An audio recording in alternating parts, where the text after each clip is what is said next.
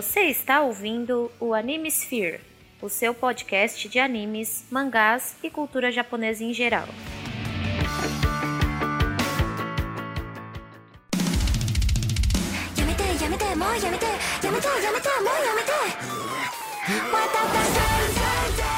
E aí, senhores e senhoritas ouvintes do meu coração, aqui é Jorge Augusto.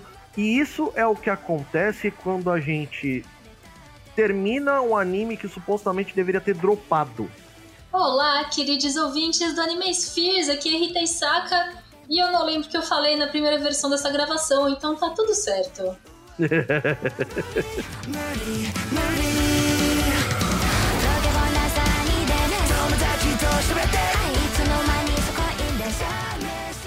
Bom, senhores, senhoritas, aproveitando aqui que vocês não entenderam nada, no, hoje nós vamos falar de Mieruko-chan.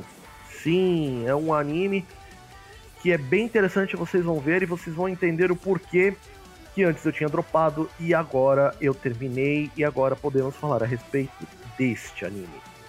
Lembrei que eu ia falar que esse aqui é um bom episódio pra gente falar da diferença do anime e do mangá, porque o Jorge viu o anime e eu vi o mangá. Exatamente. Bom, eu vou começar aqui com a ficha técnica. Primeiro de tudo, é uma temporada só até o presente momento. São 12 episódios, transmitido entre 3 de outubro e 19 de dezembro de 2021, ou seja, um anime relativamente novo. É, transmitido lá no Japão por ATX, Tokyo MX, KBS Kyoto, é, que não, é KBS Kyoto, Sun BS NTV e aqui no Brasil teve o simulcast através do Crunchyroll. Crunchyroll patrocina nós. Dirigido por Yuki Ogawa, de animes como Hajime Tenogal, Hunter x Hunter de 2011. Falando nisso, Togashi, parabéns por ter reunido a equipe. E Psycho Pass.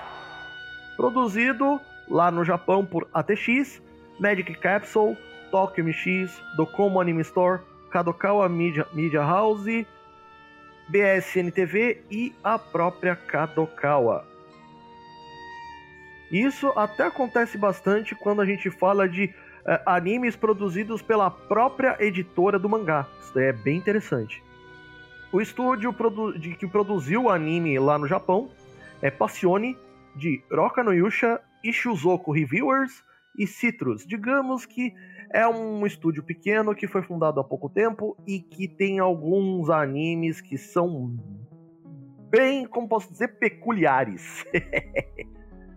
e aqui no Brasil, a, o estúdio de dublagem é o do Brasil, que é do nosso querido Hermes Baroli. Que, do, que fez dublagens de animes como Claymore, Black Butler e The Quintessential Quintuplex. Tem como fonte o mangá e aí, o mais interessante nisso é que os temas de abertura e encerramento são cantados pela Seiyu da Miko. Isso daí é interessante paca, né, Rita? Sim, então, eu gosto muito desses animes que tem o Seiyu cantando músicas. É, eu não acho que Seiyus precisem cantar, mas eu gosto quando eles cantam mesmo assim. Então, eu tinha dado exemplo de Gravitation, que é mais antigo, mas mais recente você mesmo disse em Konosuba. E Sim. tem Sabico Hibisco, que eu adoro. A gente precisa gravar um episódio Sabico Hibisco, Jorge. Sabico Hibisco é muito foda.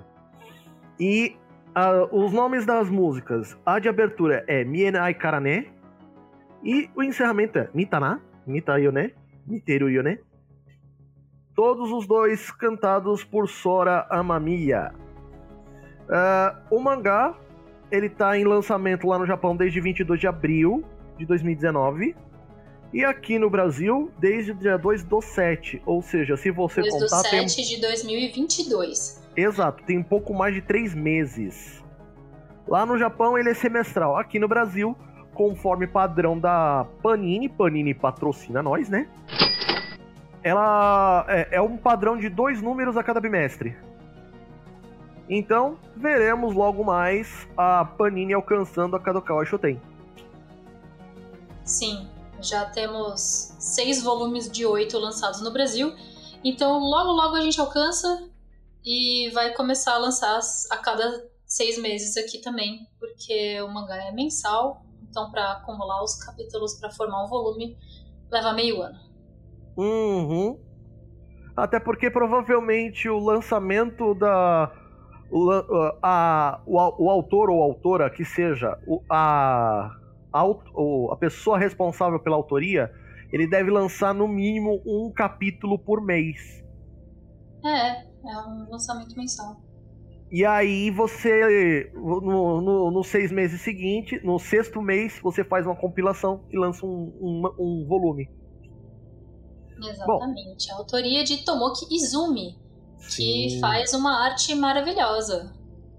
É, a arte de, de Tomoki Izumi é simplesmente, é, assim, é um dos melhores que eu vi nos últimos tempos. Então, vamos falar da história. Aviso de spoilers, o mangá e o anime são meio recentes, mas o anime é curto, então assiste lá e volta pra cá e vê, vem ouvir a opinião que a gente tem dessa história maravilhosa. Exato. E só deixando claro que se você ouvir antes de assistir o anime ou ler o mangá, você está avisado porque você está por sua própria conta e risco. Vamos lá. Rita, por favor, sinopse. Comecemos pelo título, não é mesmo? Uhum. É, Mieruko vem de Mieru, que é o verbo ver, então Iko é o sufixo usado para nomes de meninas, crianças, então Mieruko-chan é a menina que enxerga, que também é um trocadilho com o nome da protagonista, que é Miko. O nome dela é Miko Yotsuya. Miko é uma palavra que eu não sei exatamente o kanji usado para a personagem principal, mas Miko significa sacerdotisa.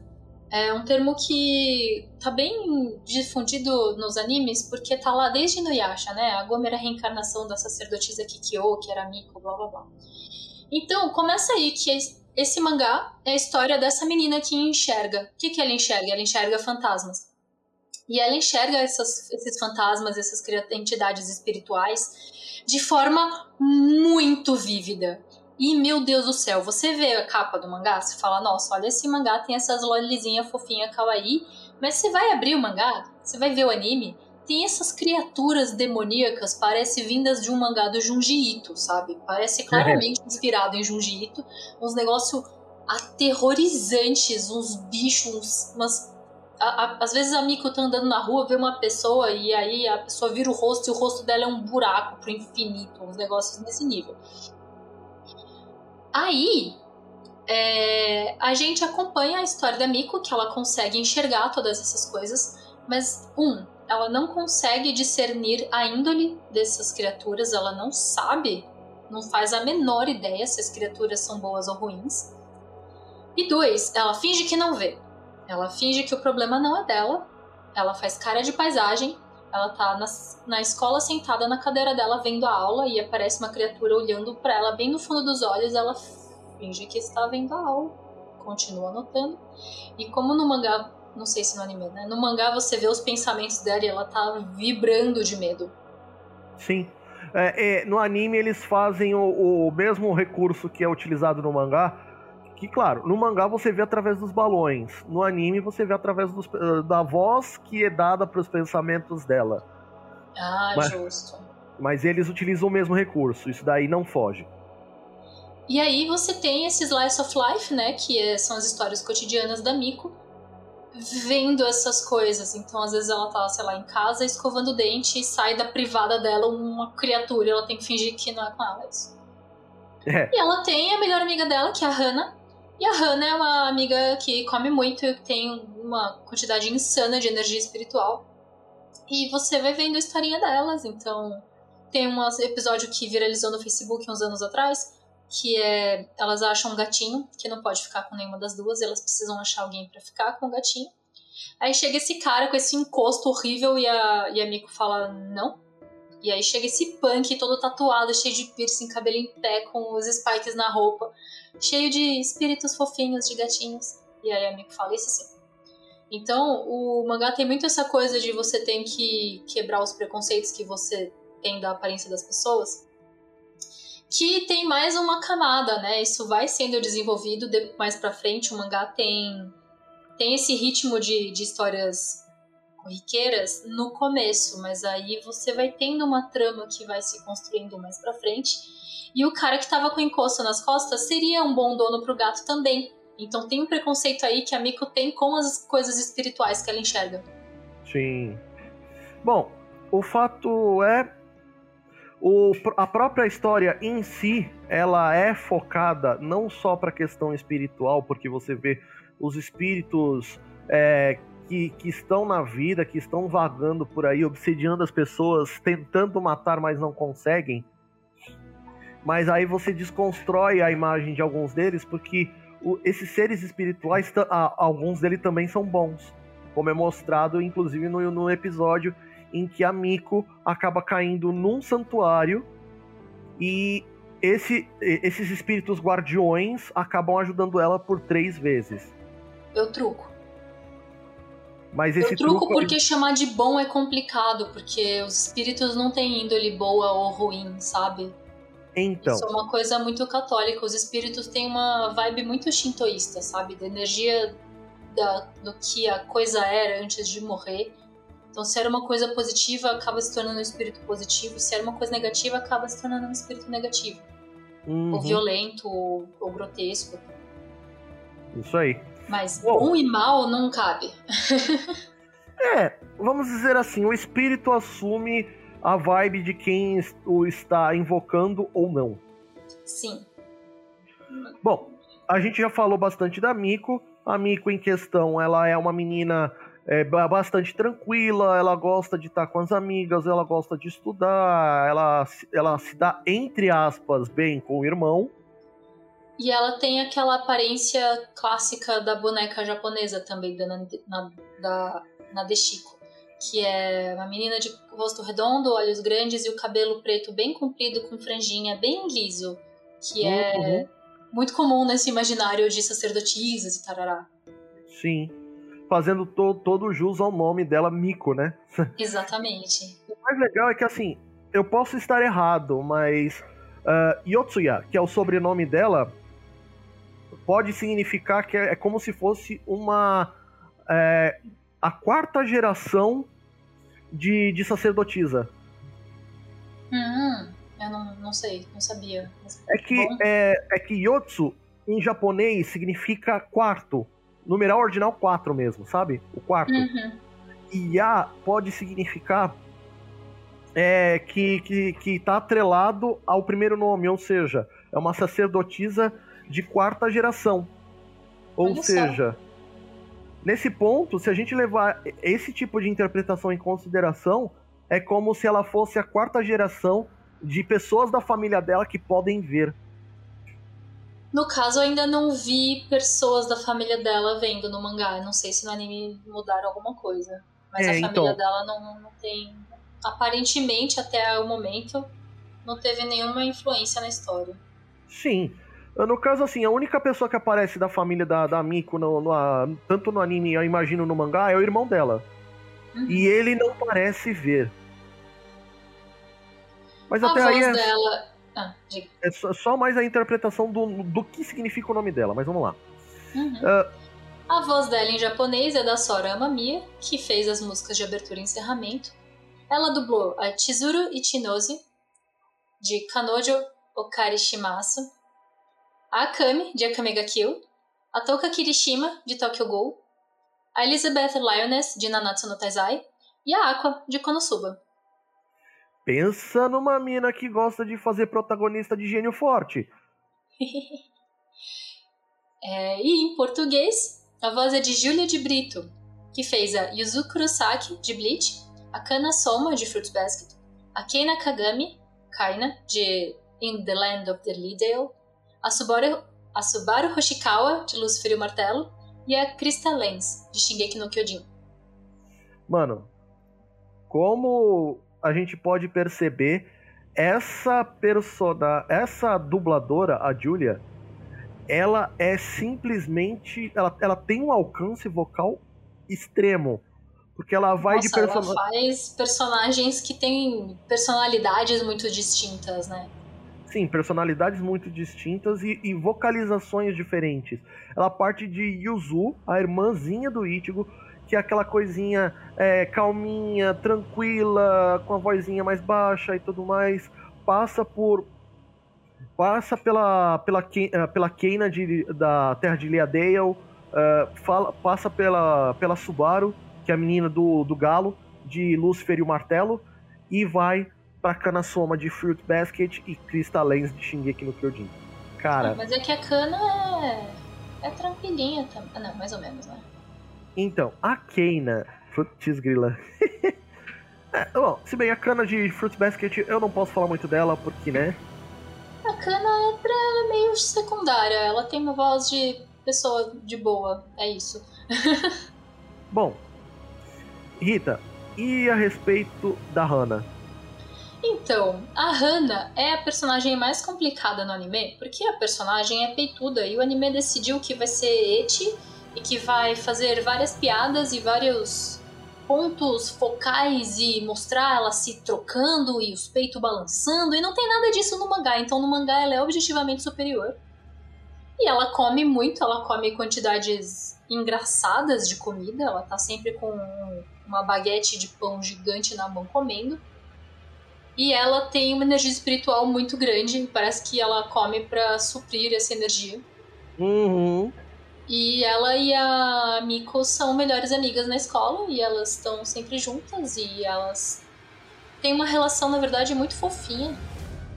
Que às vezes os mangás ignoram, né? Que meninas podem ter amigas meninas.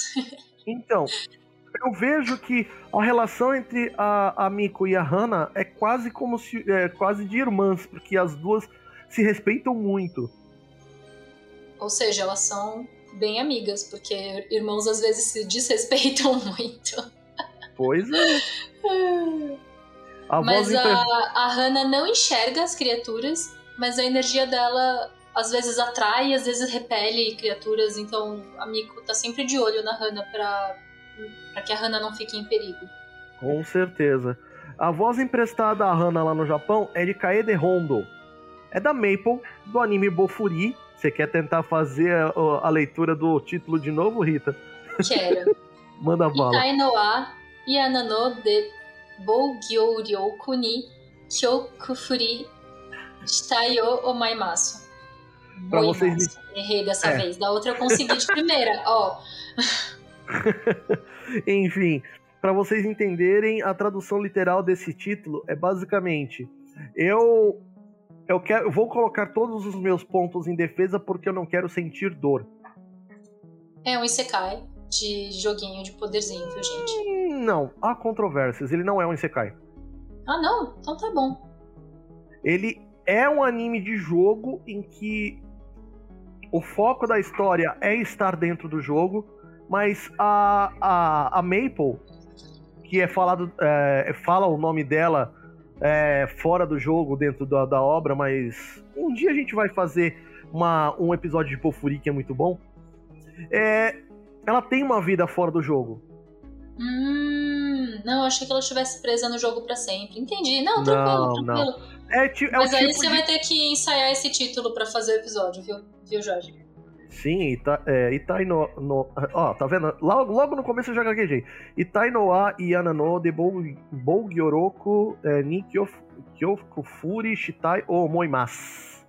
Tá vendo? Ninguém tá livre de, de cague... Ninguém tá livre de gaguejar nessa aí. Charlotte Soler, de Sekai Akiyoko, que é muito bom, inclusive da temporada atual. Uh, Elisabetta X, de Mairi Mashina Irumakun. Esse eu coloquei de propósito. Esse a gente vai fazer um episódio. Gente, por favor, vão lá no Twitter da, da JBC e da Panini falar para eles lançarem esse mangá no Brasil. Por mim, por mim, por favor, nunca te pedi nada. JBC, Panini, outras editoras, né? Nova Sampa que tá voltando, tem a. A tem New os... Pop, qualquer uma, só manda. New Pop, é só, é, assim, eles. É, qualquer um da, da, qualquer, qualquer editora lançando o Irumakun a Rita vai ficar grata até o final da vida. Vou perder dinheiro, porque esse é, esse é o destino de quem compra mangá. Opa, nem me fale.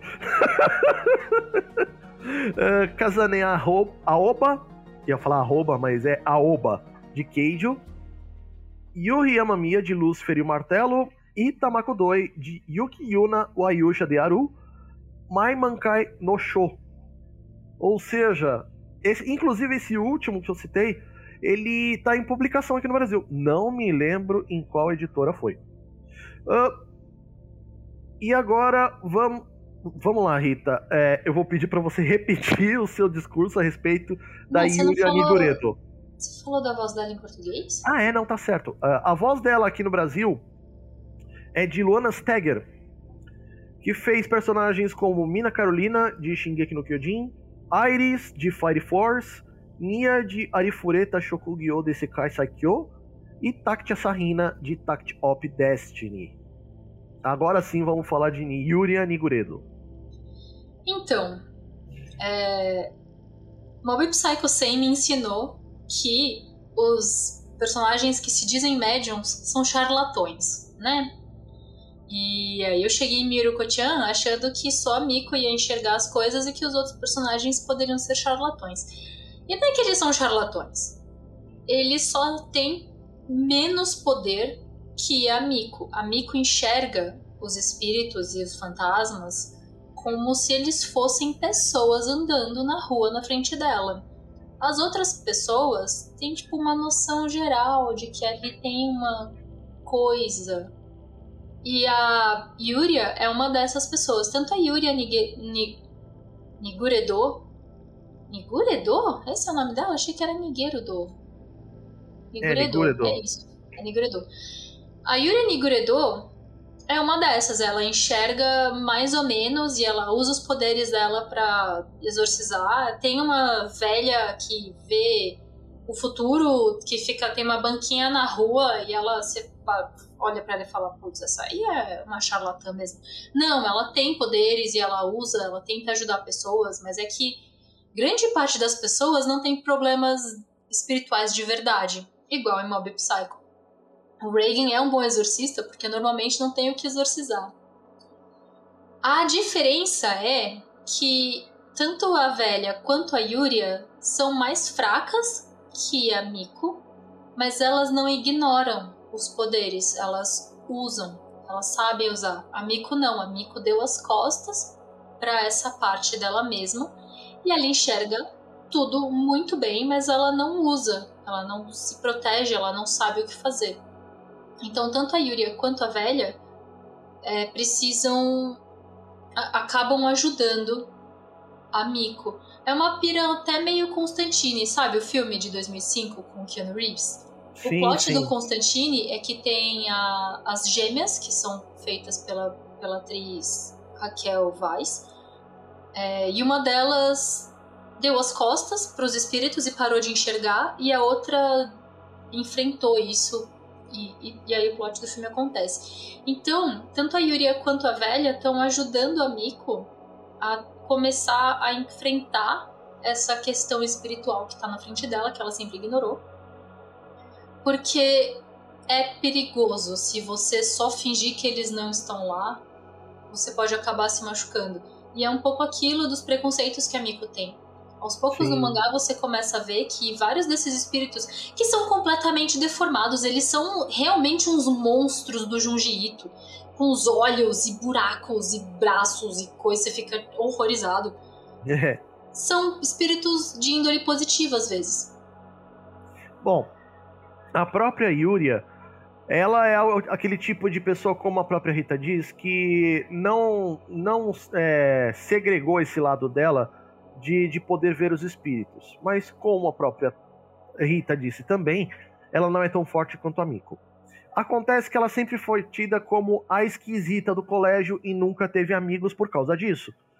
Então, à primeira vista, quando a, a Yuria conhece a Miko, ela é tida como uma rival, aquela que, que quer tomar o lugar dela como uma pessoa que vê as coisas.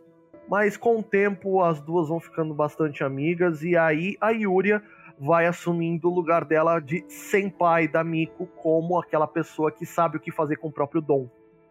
A voz dela lá no Japão é de Ayane Sakura. Ela é uma das dubladoras, das seiyus mais famosas lá na Terra do Sol Nascente e ela fez personagens como Tsubaki Sawabe, de Shi- Shigatsu Akimi no So, Your Lie in April, que é muito foda, a gente já fez episódio inclusive.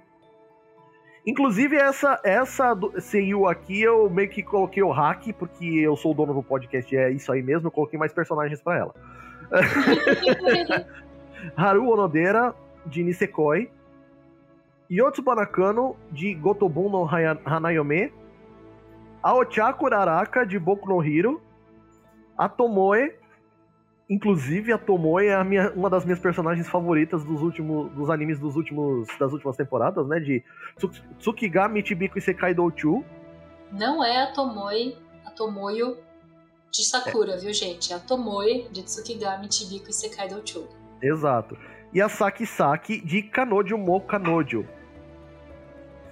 Que também é uma outra personagem de, de personalidade fortíssima. Inclusive, se você já assistiu o anime e viu a Yuria, a personalidade dela puxa muito a Saki. Aqui no Brasil, ela foi, foi dublada pela Paula Almeida. A Paula Almeida, ela é, é, é, muito triste, porque eu não consegui achar muito mais coisas sobre a carreira dela. Ela fez algumas vozes adicionais em Boku no Hero Academia, mas fora isso, e a Yuria Niguredo é, em Mieru Kochan, ela não ela só faz algumas coisas fora de dublagem, como o próprio projeto Sol T, que que ela faz parte, inclusive eu não pude saber muito sobre o, o, o, projeto porque eu tive que fazer a pesquisa da pauta, né? Mas assim, se ela é uma dubladora iniciante, parabéns porque o trabalho dela tá sensacional como Yuria. Agora, indo pro desdobramento da trama, tudo gira em torno do fato da Miko é, poder enxergar o, o, os espíritos que zanzam por aí. E todos eles, como a própria Rita disse, é, todos têm aparências horrendas, como os, o, as, os seres que a gente vê nas obras do Junji Ito. Cara, assim, se você acha que fantasminhas daqueles de colocar é, lençolzinho em cima da cabeça e sair fazendo bull são assustadores, você não viu o, o, os, os, seres que são é, retratados nas obras do Junji Ito e aqui em Yerukochan. É um bagulho assustador de verdade. É, então, e aí você tem. A, o, o traço é muito bom no mangá, né?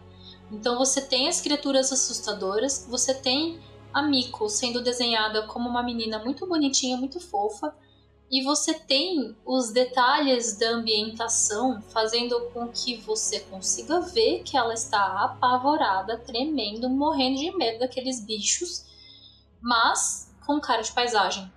Ela tenta fazer aquela carona de blazer, mas ela falha miseravelmente, porque ela tá quase sempre com lágrimas nos olhos. É. Tentando, eh, querendo chorar e ao mesmo tempo mantendo a postura de não tô vendo nada. Sim. E a trama é meio difícil de desdobrar justamente porque são situações episódicas, mas você vai tendo narrativas que vão aos poucos aparecendo. Então, a aparição da Yuria mostra que a, que a Miko vai começar a crescer como personagem, aprender a, quem sabe, a usar os poderes dela. E aí tem aquele lance de que ela se perde na montanha e faz um contrato com uma criatura de raposa espiritual que vai proteger ela por três vezes. Então, quando acontece a primeira vez, você fica, vixe, foi meio rápido, né? Fez o contrato, já aconteceu. Aí quando acontece a segunda vez, você fica, ai meu Deus, e agora? Então, é, é meio inesperado, é episódico, mas vai criando conflito que faz sentido para uma temporada de 12 episódios, sabe? Sim. O interessante nesse ponto é que assim, tudo vai não crescendo. No início do anime você vê aquele negócio slice of life, onde a Miko, apesar de você ter a questão de que ela pode ver os espíritos é, presos aqui no, na, no nosso plano, e sim, eu vou utilizar muita, muita linguagem espírita, porque eu sou espírita, meus queridos.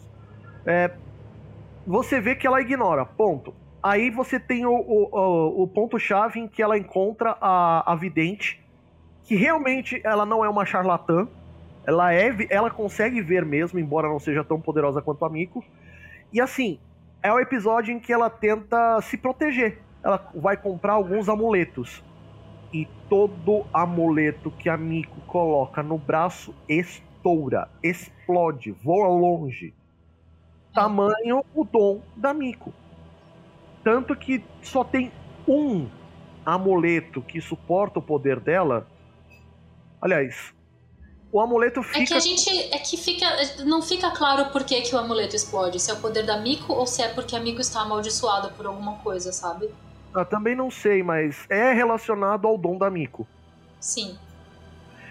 E assim, a velha se vê meio que se vê derrotada e ela falou: "Vou voltar para a roça para poder tratar o meu dom como se deve". Uhum. E nisso é, causa o gatilho de ter a Yuria, que era discípula dessa senhora, a procurar a, a, a Miko, em primeiro lugar, como uma rival, né? Porque, pomba, como você consegue mandar minha mestra para longe só fazendo pouca coisa? Você é o quê? E, a, e aí depois ela descobre que ela, por mais poder que tenha, ela não sabe o que fazer com os poderes. Então é meio que ela se torna a senpai da, da Miko em relação a, a, a visualizar. Mas isso não acontece na primeira temporada do anime. A primeira então, temporada tem toda uma evolução das pessoas ao redor da Miko falando, Miko, você tem que fazer alguma coisa. E a Miko, tipo, não sei fazer. Então, não só a velha, que o nome dela é Mitsui Takeda, peguei aqui o nome da personagem. Obrigado. Como do Ron, que também é outro cara que tem cheiro de charlatão, mas ele não é. Que é o Shindo Ron, que também é um dos discípulos da velha. Que ele, você fala, velho, que esse cara é muito cheio de business, sabe? Meio sus, suspeito. Olha esse cara, ele dá uns uns pingentes aí para as pessoas. E você fica tipo, é, esse pingente é um chaveiro aleatório. Que é um pingente é. que acaba conseguindo ajudar a Miko mais pra frente. Você fica, ué.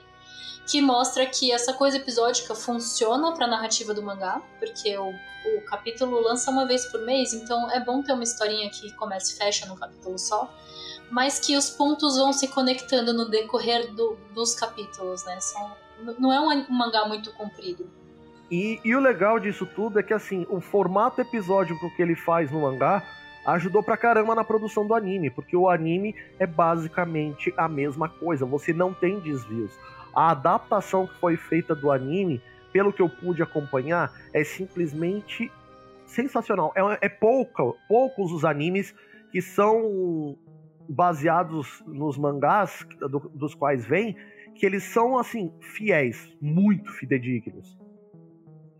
E uma coisa Mas que a Rita. O anime tem o Zeti. Então, gente, lê o mangá. Então, por isso que eu falei, adaptações.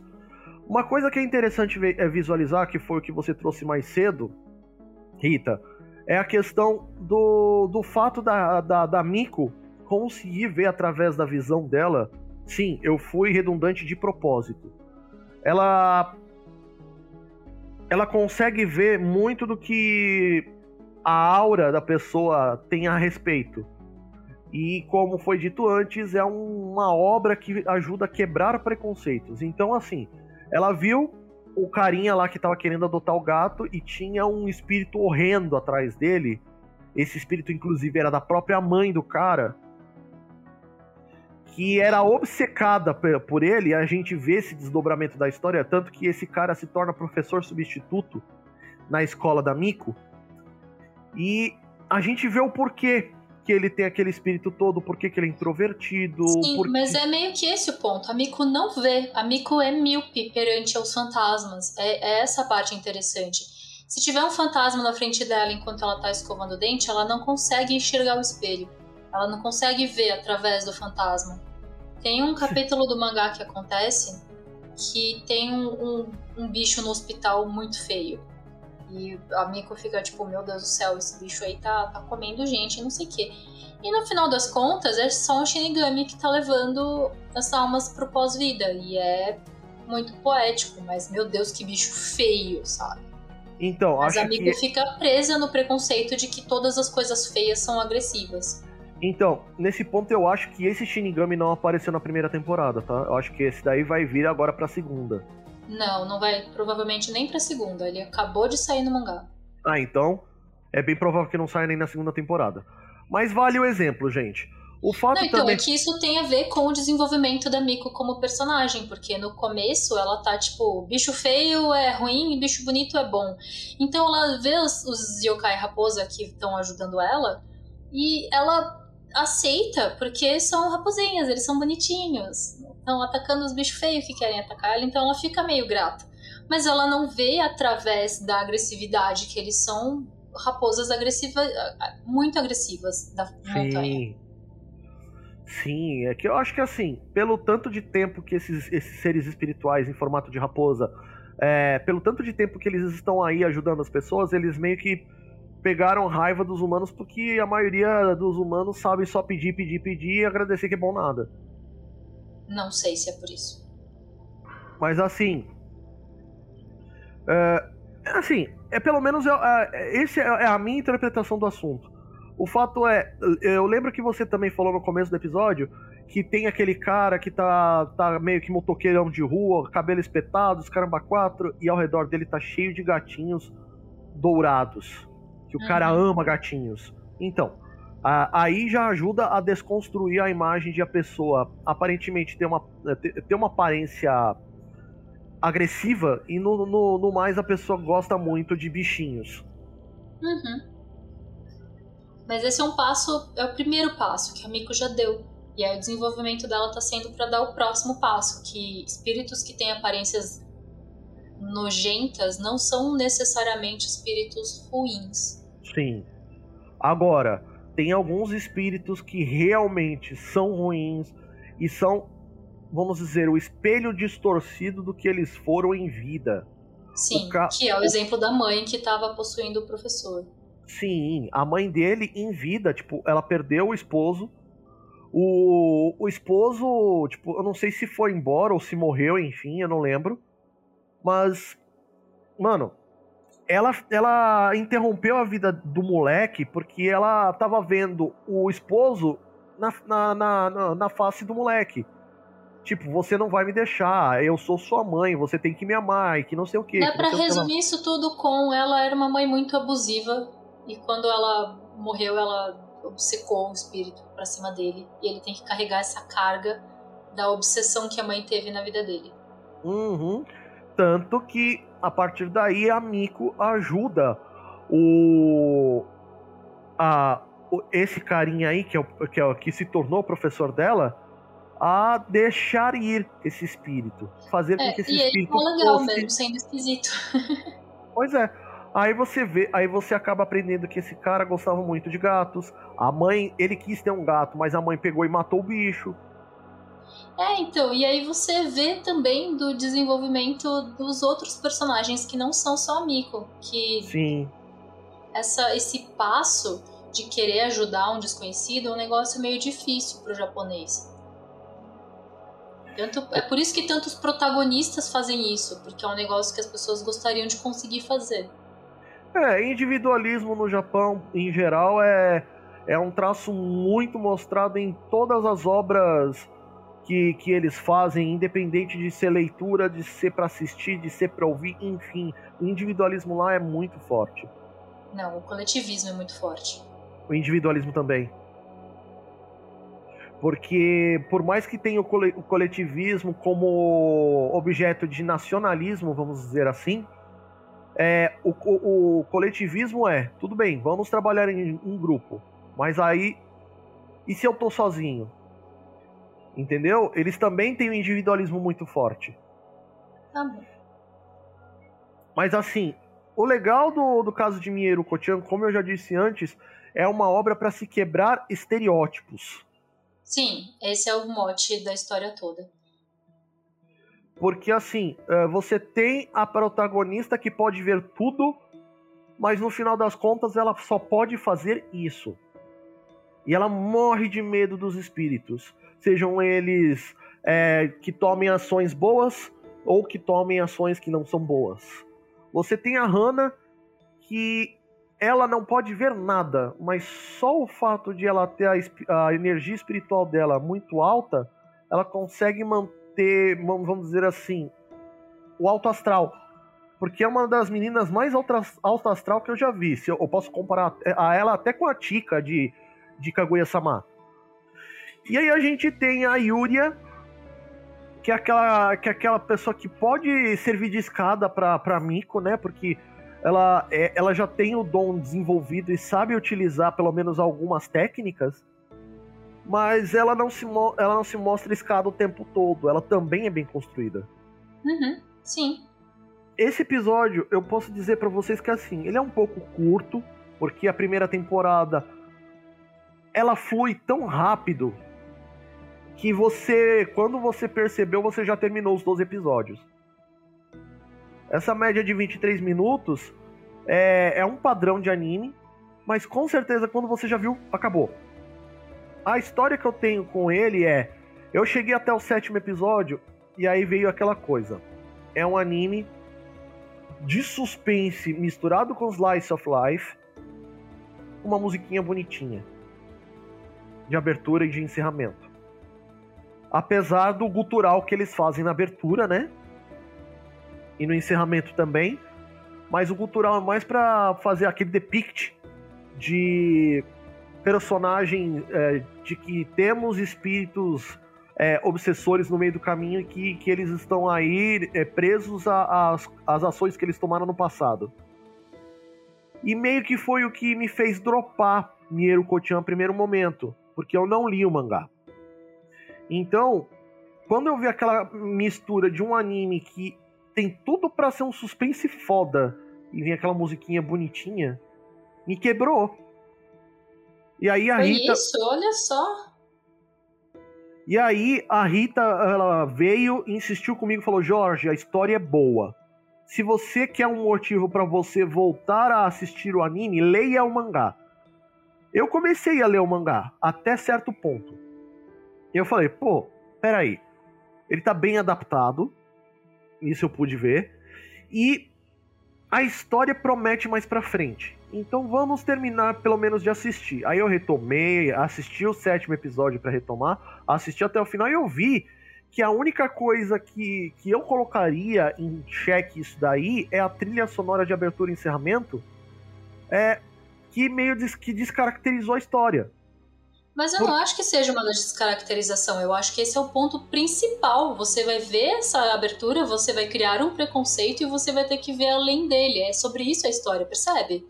É de sim, propósito. Eu... Sim, eu percebo. Mas assim, uma coisa que, pelo menos, a, pelo menos na minha visão, é, ele traria mais, é, mais espectadores pro anime e pra história em si é que, assim, não vou dizer que não colocasse uma, uma aberturinha bonitinha para poder fazer o contraponto, como você disse. Mas que não precisa ser os dois. Ah, mas aí é o Japão que fez a pesquisa de marketing deles e não é problema nosso, sabe? É, então, é esse o ponto. É algo que eu repito em quase todos os episódios os japoneses produzem para eles. A gente que é do ocidente aqui, que é, é, é xereta de querer gostar das coisas deles.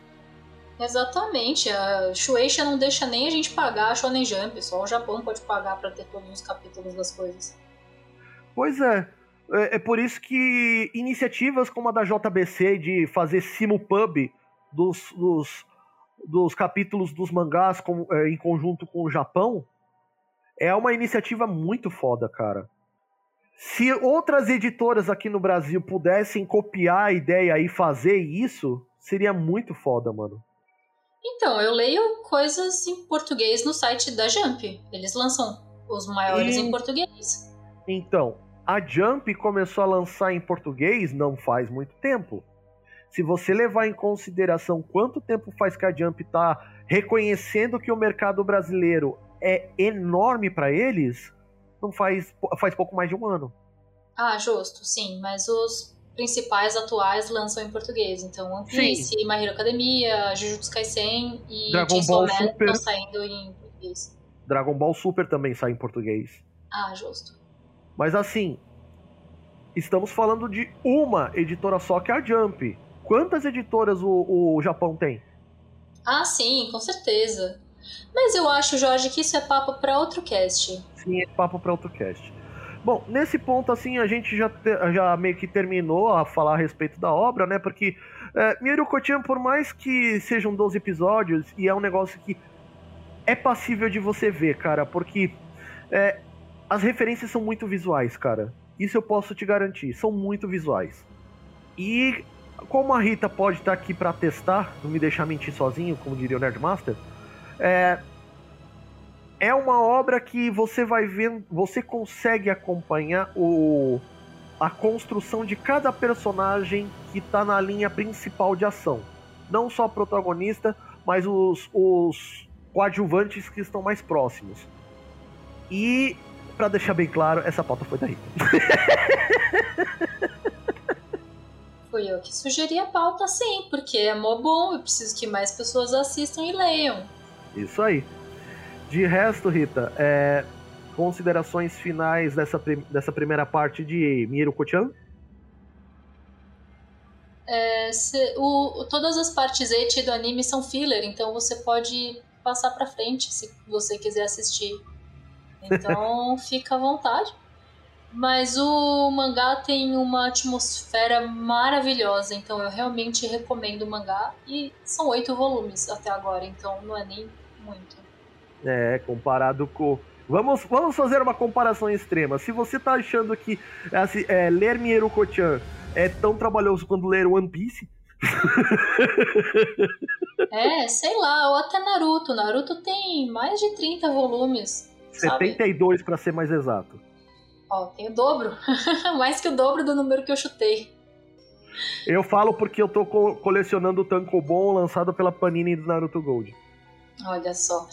Então é esse o meu comentário final. Leiam Miruko-chan e venham aqui embaixo comentar o que vocês acharam. Sigam a gente nas redes sociais no Anime, do Anime Spheres. Entrem no grupo do Telegram para falar com a gente diretamente. E, por favor, falem conosco e comentem com seus amigos.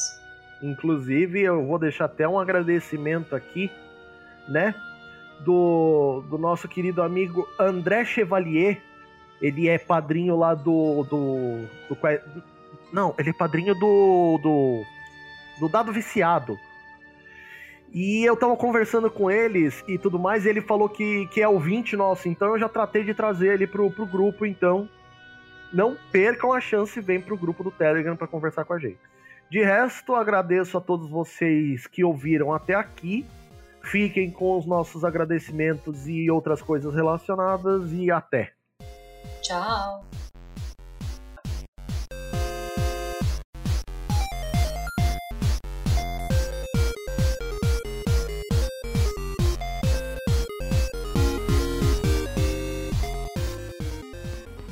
Arigato, konnichiwa, kumbawa, minasan. Obrigado por terem ouvido até aqui. Se você curte o Animesphere, há várias formas de ajudar o podcast a dar saltos mais altos, como por exemplo, comprar as nossas lindas canecas temáticas. Sempre tem uma perfeita para acompanhar o que você quiser beber. E ainda mais, se você quiser ajudar com mais frequência, venha se tornar um padrinho.